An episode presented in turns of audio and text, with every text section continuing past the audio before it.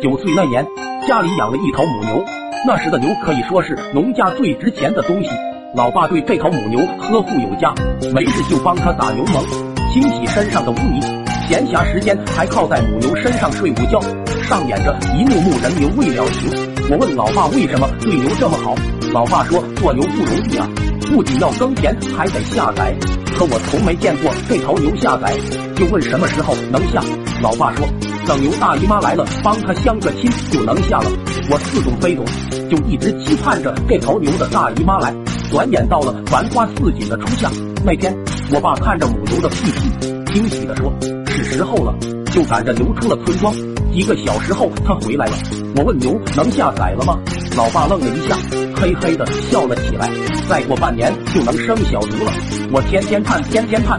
然而过了一个月，老爸又盯起母牛的屁屁，神情中有点惊讶，有点沮丧地说：“这牛的大姨妈怎么又来了？”我就问在哪，在哪？老爸没理我，牵着牛再次走出了村庄。傍晚时分才回来，他有点气愤，太不讲人情了。乡里乡亲的一次一百块，还说咱家牛不孕不。我妈听了也很气愤，恨恨道：“又不止他一家牛种牛，下次不上他家配了。”我越发奇怪。问是他的大姨妈不会配吗？老爸不耐烦的去去去赶走了我。儿童玩心很大，转眼忘了这事儿。那天我正和小伙伴在外面玩，大鼻涕他妈突然来喊他快回家，你大姨妈来了。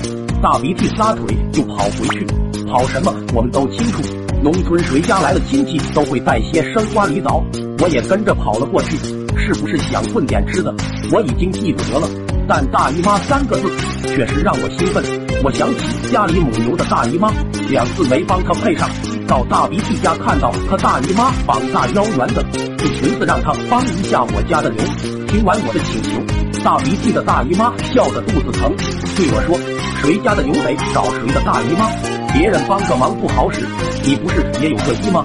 听完后招呼都没跟爸妈打，一个起身就踏上了寻找姨妈之旅。人的一生要闯漫长路，孤身走遍千山万尺土。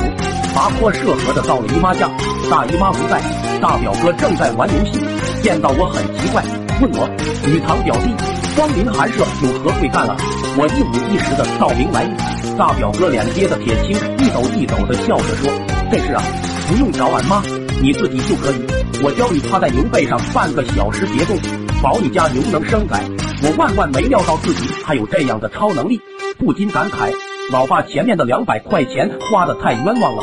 回到家，见那母牛在树荫下，我犹豫了片刻，然后按照大表哥说的就做了。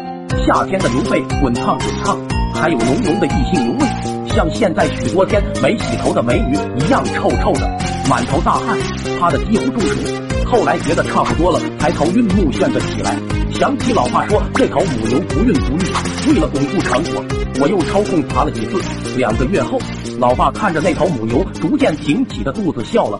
终于怀上了儿子，以后有牛犊子了，我欣喜难耐，奔走相告，通知了所有的伙伴，我家牛怀孕了，是我的崽。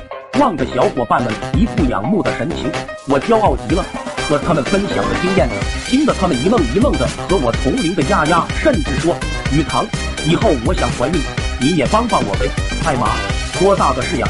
我欣然应允，滚动。转眼已是冬天，母牛下崽的时间到了。我喊来了所有的伙伴，一起见证奇迹的时刻。因为他们说谁的孩子就像谁，我要让他们见识见识这头像我的牛犊，好证明我没有吹牛。生产顺利，还是个双胞胎。我凑上前拨弄着小牛犊，问他们像不像我。有的说不像，更多的伙伴说是有点像，都是长长的大驴脸。忙到满头大汗的老爸大概听出了苗头，问我你在说些啥？我自豪地拍了拍干瘪的胸膛，这牛是我弄怀孕的，以后咱家再也不用花钱去找牛的大姨妈了。老爸听了咋弄的？我熟练的当场示范了起来，后来就不说了。那天老爸把我捆起来，在树上吊了一天，童年的无心之失，造成了我长大后找对象的困难重重。牵线的媒婆到女方家，一说是我就会被轰出来，直接导致我四十多岁才娶到二十岁的老婆。快手。拥抱每一种生活。